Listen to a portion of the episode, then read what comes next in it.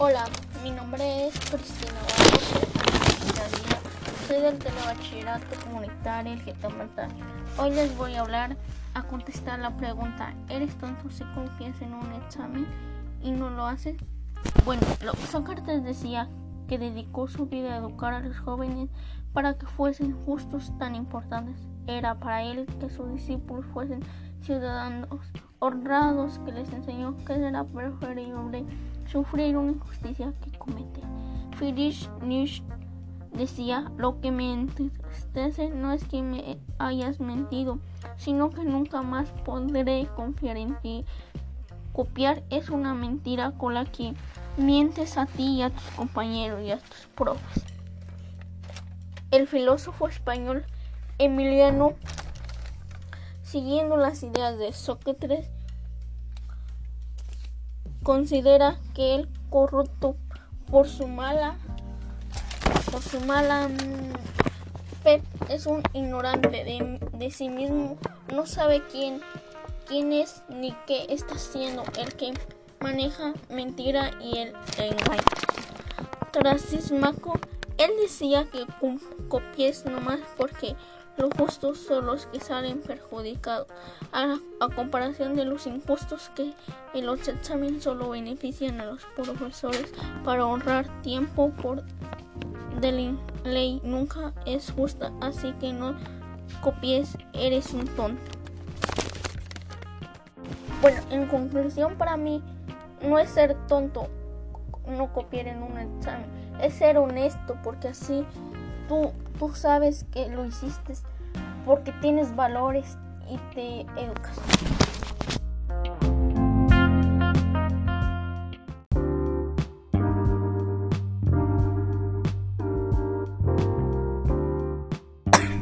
Hola, mi nombre es Cristina Guadalupe Mezquita Díaz. Soy del bachillerato comunitario El Jitomata. El día de hoy les voy a hablar del tema siete especies de dinosaurios que dominaron México.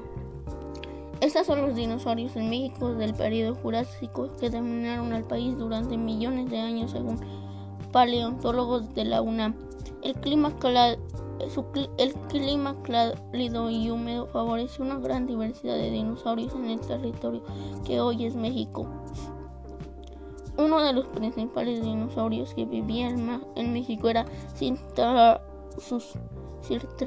El segundo dinosaurio era Horauchus.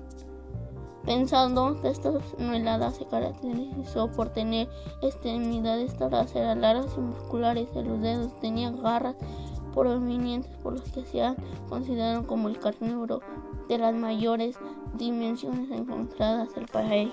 El tercer era Sortinitolestes.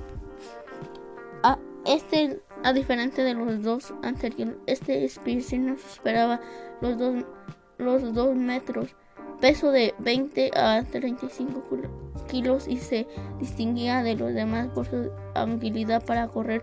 Perseguía a sus presas para taparlas con las garras traseras en forma de os. Cuarto, Crictosaurus vivió hace 77 millones de años. Se le conoce como, como dinosaurio pico de pato por la forma anatómica de su hocico. Quinto, Alamosaurus. Este gran herbívoro destaca de los demás por sus impresionantes dimensiones. Alcanzó los 21 metros de longitud, pesando más de 30 toneladas. Sexto, la volcania. Otro de los dinosaurios en México más representativos fue este carnívoro, cuyos restos fueron hallados por primera vez en 1970 cerca de la formación La Boca de, en California. Séptimo, Centosauro. Por último, vale la pena mencionar a esta especie cornada, un herbívoro que alcanzó las 3 toneladas de peso con una longitud aproximada de 5 metros se descartó de los demás por sus características de las crestas óseas elaboradas que lo colocarán junto a otras protuberancias en el rostro.